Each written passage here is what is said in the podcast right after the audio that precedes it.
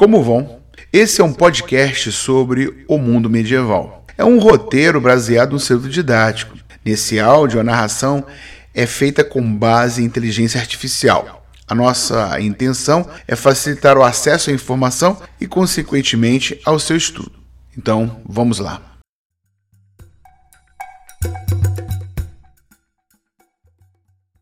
O mundo da Europa medieval. Para todos nós, a Europa é uma referência na cultura, culinária e pensamento, entre outros. Entender como essa importância foi sendo construída ao longo do tempo nos faz voltar para o final do Império Romano, por volta do século V, e estudar como as construções sociais se deram e foram concebidas. Primeiro voltemos a 2019, quando os casos de Covid-19 foram registrados em dezembro. Em fevereiro, o Brasil confirmou a primeira infecção pelo coronavírus, que ocorreu na Itália, principal foco da doença na Europa.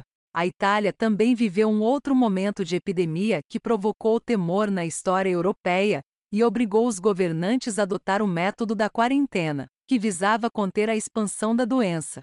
O método que tentou barrar o avanço da doença teve sua primeira experiência conhecida no século XIV, durante a epidemia de peste negra que assolou a Europa medieval. Observando que a doença poderia ser causada por pessoas infectadas que vinham de navio do Oriente, as autoridades da cidade de Veneza, na Itália, criaram uma norma que obrigava os navios a permanecerem 40 dias ancorados no porto antes que os passageiros e os tripulantes pudessem desembarcar. A peste negra, também conhecida como peste bubônica, é uma doença infecto-contagiosa transmitida aos humanos por pulgas que se contaminam ao parasitar roedores, ratos nos navios.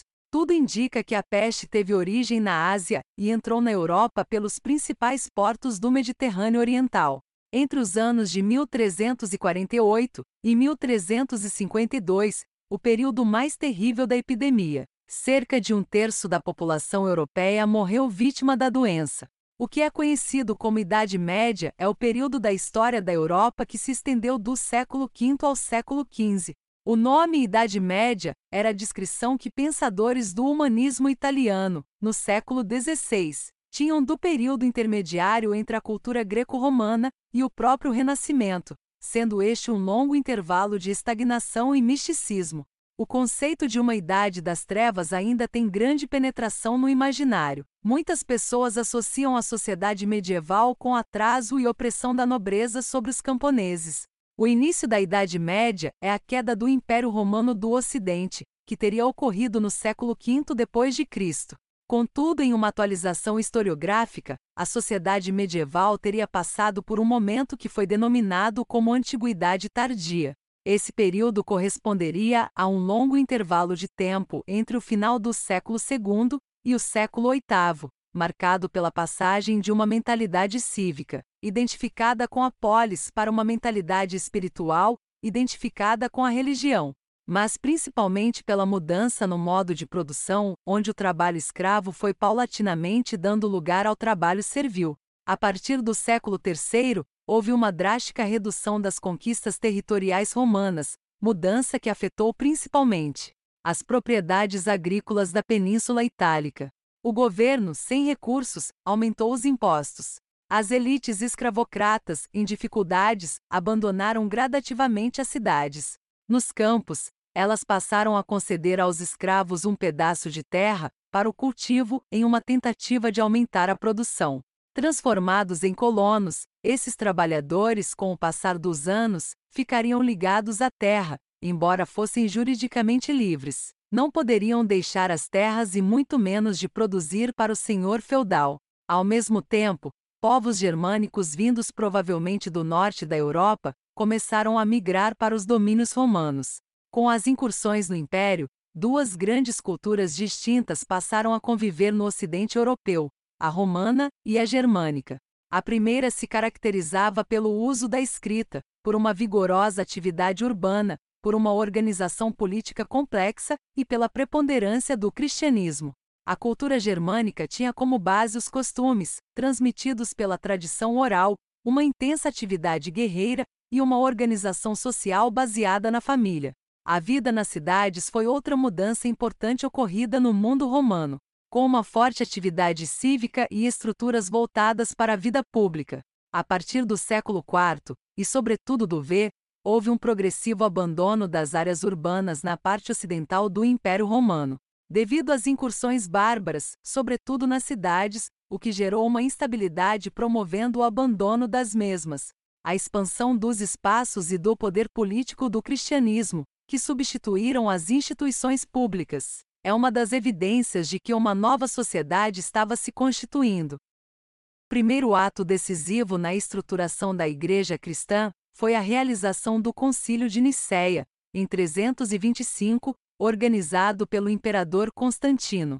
Esse primeiro concílio criou o clero secular, formado de membros do clero católico, que vivem em contato com os fiéis e estão organizados em uma hierarquia ascendente. Diáconos esses encarregados da organização material da igreja, já os padres eram responsáveis pela espiritualidade dos fiéis. Aos bispos restava serem responsáveis pela doutrina e pela prática do culto, e o Papa seria a autoridade suprema da Igreja.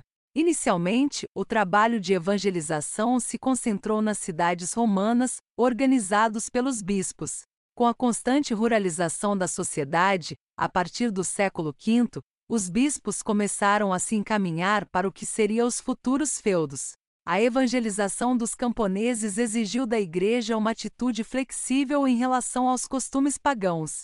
Assim, o culto aos santos e a adoração de imagens e relíquias, costumes que faziam parte dos ritos pagãos herdados da antiga sociedade romana, foram incorporados à prática religiosa dos cristãos. Já a conversão dos povos germânicos sofreu também uma incorporação dos elementos principais da cultura militarista e guerreira germânica. Foram ressignificados na cultura cristã, passando a representar o valor heróico mítico e combativo dos mártires, a identificar a abnegação dos clérigos dos mosteiros como exemplos de soldados de Deus. O principal meio de cristianização adotado pela Igreja era a conversão de reis e chefes guerreiros realizadas alianças da Igreja com as autoridades germânicas, foi essencial na conversão do conjunto da população. No final do século XIV, o cristianismo católico era dominante na Europa Ocidental, no Oriente Médio, de onde se originou o judaísmo e do cristianismo. É também surge Islã ou islamismo. Ele nasceu na Península Arábica, no século VII, fundada por Maomé, um mercador de caravanas. Conta a história islâmica que, aos 40 anos, Maomé recebeu a revelação do anjo Gabriel, que o designou como profeta de Deus para difundir a crença em um único Deus. As pregações de Maomé atraíram a perseguição das lideranças locais, politeístas, que obrigaram o profeta a migrar de Meca para Yatrib, Medina. O episódio, ocorrido no ano 622, recebeu o nome de Égira, e marca o ano 1 do calendário muçulmano. Ao retornar a Meca, Maomé triunfou sobre seus adversários e estabeleceu o local como centro do Islã. Após a morte de Maomé, seus seguidores organizaram o registro do Alcorão, o livro sagrado do Islã. Unificados em torno do Alcorão, os muçulmanos se expandiram continuamente. Em meados do século VIII, o Império Muçulmano englobava o Oriente Médio, a Ásia Central, o norte da África e a Península Ibérica. O domínio islâmico de Jerusalém, a Terra Santa para os cristãos, motivou a organização das Cruzadas. Organizadas pela Igreja, entre os séculos 11 e 13, essas expedições fracassaram no objetivo de retomar o controle cristão de Jerusalém. Paulatinamente, o processo de ruralização do Ocidente Europeu e de queda da atividade econômica foi acompanhado de forte retração populacional. O fator decisivo para o declínio demográfico foi o agravamento das epidemias, que foram frequentes entre os séculos III e VIII. Outras razões para a retração demográfica eram o elevado número de celibatários e de viúvos e a prática do infanticídio, principalmente feminino, medida adotada por várias famílias que não podiam alimentar seus filhos. Somando-se a isto tem as péssimas condições de vida, e fome constante, e as inúmeras guerras travadas entre os senhores feudais. Registre em seu caderno. Depois de décadas seguidas de declínio populacional, houve uma recuperação tímida entre o final do século VIII e o início do século IX, mas que teve curta duração. Uma nova onda de invasões mergulhou o Ocidente europeu novamente no pânico e na insegurança. Revelou a incapacidade dos exércitos reais de combater os invasores e acentuou o processo de ruralização da Europa católica. Os cristãos estavam sitiados. Ao sul estavam os muçulmanos, no leste, os magiares, húngaros, e ao norte, os escandinavos, normandos ou vikings. Na França, o quadro de turbulência foi agravado por uma epidemia de desenteria, que matou tanto cristãos quanto invasores. A Europa cristã reagiu à nova onda de incursões construindo castelos e cidades fortificadas. Em razão dos combates, das pilhagens e dos massacres, a fome espalhou-se pelo ocidente europeu, atingindo camponeses e proprietários. As cidades, mesmo protegidas pelas fortificações, sofriam com a destruição dos campos e a falta de alimentos. Nesse cenário, os senhores rurais consolidaram seu poder ao garantir proteção aos camponeses e a outros grupos sociais, em troca da prestação de serviços. Essa relação de trocas pessoais era a base de um novo sistema social que se formava no Ocidente europeu, o feudalismo. O nome feudalismo deriva de feudo, direito que um aristocrata e senhor de terras cedia a outro aristocrata por meio de um contrato de vassalagem. O feudo geralmente era um pedaço de terra, mas também podia ser um rebanho ou o direito de cobrar pedágios pelo uso de uma estrada ou um rio. Entre o suzerano que cedia o feudo e o vassalo que o recebia, desenvolvia-se uma relação de dependência pessoal, em que ambos tinham direitos e obrigações recíprocos. Essa aliança entre dois nobres originou-se no início do século X e consolidou-se com o feudalismo e a instituição do contrato feudo-vassálico. As incursões bárbaras dos séculos IX e X acentuaram a preponderância da agricultura na economia medieval. A unidade agrícola recebia o nome de senhorio. Ele se dividia basicamente em duas partes: item reserva senhorial, de uso exclusivo do senhor, englobava a residência, o celeiro, o moinho, o estábulo, a oficina artesanal e as terras cultiváveis. As fontes indicam que a reserva do senhor representava de 20% a 40% das terras do senhorio. Item reserva camponesa, formada pelo conjunto das instalações exploradas por servos e camponeses livres.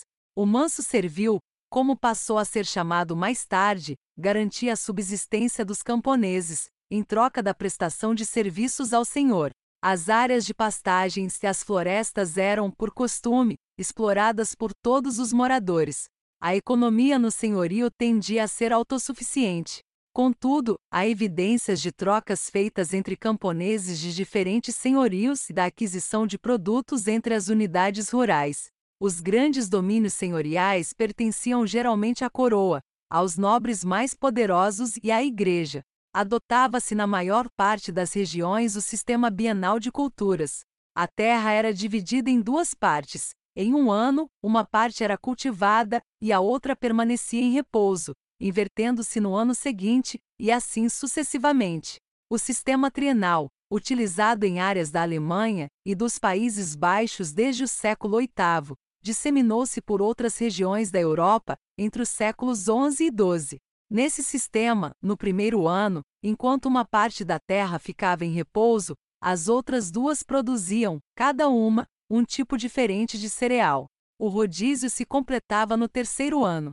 O sistema trienal foi uma das grandes inovações agrícolas da Europa medieval, pois permitiu obter duas colheitas anuais, uma de inverno e outra de primavera. Outras inovações na agricultura medieval foram a introdução do alfange, o desenvolvimento de uma nova forma de atrelamento dos animais, em que eles passaram a ser presos pelo dorso e não mais pelo pescoço, e a difusão dos moinhos de vento e de água. Ao lado do sistema trienal, a grande inovação técnica foi a introdução do arado charrua. O equipamento, puxado por bois ou cavalos e composto de várias peças de ferro, abria buracos na terra, revirava o solo e enterrava o esterco ao longo de uma extensa área cultivável. No século XIII, essas inovações agrícolas tinham se difundido pela maior parte do Ocidente europeu. O resultado foi o aumento da produtividade da agricultura na Idade Média, possibilitando produzir mais com menos custos e menos terras. A elevação do nível técnico da agricultura somou-se à expansão das terras cultiváveis por terrenos baldios, áreas antes ocupadas por florestas e pântanos. A sociedade feudal pode ser descrita como uma grande rede de laços de dependência pessoal, em que a posição de cada grupo de indivíduos dependia de seu papel nas relações de trabalho, do poder que desfrutava e de seu prestígio. Em troca de proteção e do direito de explorar uma parte do senhorio, os foreiros pagavam uma taxa aos senhores, inicialmente em dinheiro e mais tarde na forma de trabalho executado nas reservas senhoriais. O senhor oferecia a terra, e o foreiro, a mão de obra que garantia a exploração dos campos e o sustento da família senhorial. Por volta do século IX, essas relações de dependência que uniam duas ou mais pessoas se estenderam para outros grupos sociais. Na base da sociedade feudal estavam os camponeses. Nos primeiros tempos da Idade Média, eles tinham direito a explorar suas terras agrícolas, em troca de alguns encargos construíam diques e faziam reparos, serviam como criados ou soldados, cediam suas casas aos hóspedes do Senhor, entre outras tarefas. Além dessas obrigações, os camponeses arcavam com o pagamento do dízimo, destinado à igreja, e da corveia, que correspondia ao trabalho gratuito nas terras do Senhor. Ainda tinha a talha, tributo que variava entre cada região da Europa. A talha era uma ajuda ao Senhor, cobrado uma ou duas vezes ao ano, era pago inicialmente em dinheiro, no valor determinado pelo senhor, com o tempo, esse tributo passou a ser pago em produtos. Os camponeses podiam ser livres ou reduzidos à servidão. Os camponeses livres, também chamados de vilões, descendiam em geral dos antigos colonos das terras romanas. Embora fossem juridicamente livres, sua condição real não se diferenciava muito da dos demais camponeses dependentes. Eles estavam impedidos de ingressar nas ordens religiosas, casar-se fora do senhorio e contrair matrimônio com pessoas completamente livres. Os camponeses em condição servil descendiam em sua maioria de antigos escravos do mundo romano.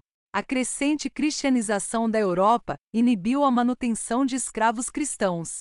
Porém, ao libertar um escravo, o senhor exigia manter um dependente, que podia ser seu antigo escravo ou um liberto de outro senhor. Ao serem libertos da escravidão, os servos recebiam a terra e a proteção do senhor, recaíam sobre eles a talha, a corveia e as obrigações exigidas dos camponeses livres no decorrer do século XI, e principalmente no século XII, que a nobreza passou a designar um grupo social que se caracterizava pela fortuna, pelo controle da terra, pelo poder que exercia sobre uns camponeses dependentes e diferenciar culturalmente dos demais membros da sociedade.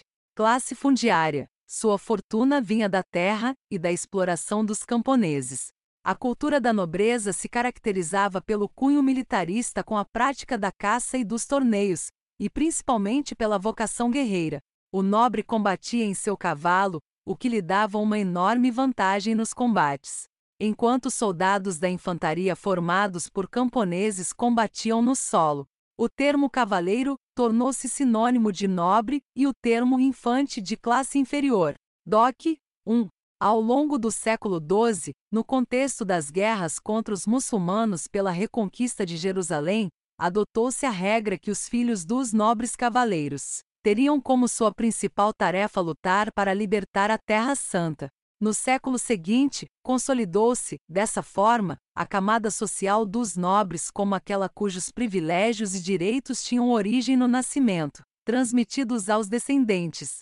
O resultado central dessas mudanças foi a formação de uma sociedade rigidamente estratificada e hierarquizada, predominante na Europa feudal nos séculos XIII e XIV. A distinção social do clero era exclusiva dos cargos elevados da Igreja. Vindos em geral das famílias aristocráticas, eles compartilhavam com a grande nobreza a hegemonia na sociedade feudal. Ocupados com as tarefas religiosas, os diferentes escalões do clero garantiam seu sustento com as doações feitas pelos fiéis, a cobrança do dízimo e os rendimentos dos senhorios. A prática do homem medieval de confiar ao clero a guarda de pequenas e grandes fortunas transformou a Igreja em detentora de um elevado patrimônio material. Por volta do século XI, iniciava-se na Europa um período de profundas mudanças, em que se destacavam o aumento da atividade comercial e a difusão do uso da moeda, o que levou a um crescimento urbano e, consequentemente, o aumento populacional. Esses centros urbanos que se formavam ou eram revigorados ficaram conhecidos como burgos. Nesses novos espaços, surgiu uma camada ampla e diferenciada de profissionais ligados às atividades urbanas. Por habitarem os burgos, eles se tornaram conhecidos como burgueses. Os habitantes dos burgos viviam basicamente das trocas comerciais entre os feudos, das atividades bancárias e do artesanato. Sempre prontos para ampliar seus lucros, eles logo colidiram com os obstáculos criados pelo sistema feudal, cobrança de direitos de passagem ao percorrer as estradas, a diferença em pesos e medidas, lentidão da justiça, barreiras que se somavam aos privilégios fiscais desfrutados pela Igreja e pela nobreza. A importância da Idade Média Europeia pode ser evidenciada em nosso momento presente pelas nossas heranças culturais. A formação dos países europeus, seus costumes, tradições estão no nosso dia a dia. A língua e como vemos o mundo também recebem esse verniz. Mas nem tudo é belo e perfumado, é muito difundida uma visão eurocêntrica, com a tendência de ver o mundo pelo prisma europeu, como se esse fosse natural e, portanto, melhor. Devemos entender que a Idade Média é um dos momentos históricos no qual as forças produtivas desencadearam uma expansão para além de suas fronteiras e construíram um mundo ocidental como hoje o conhecemos. Mas este é um outro assunto.